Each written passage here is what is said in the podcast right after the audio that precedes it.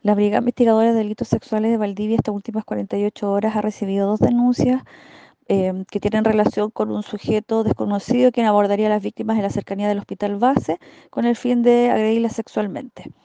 Es así como se hace un llamado a la comunidad, a que aquellas víctimas que hay eh, personas que hayan sido víctimas de este sujeto que se acerquen al cuartel a fin de realizar la denuncia correspondiente y judicializar las investigaciones respectivas.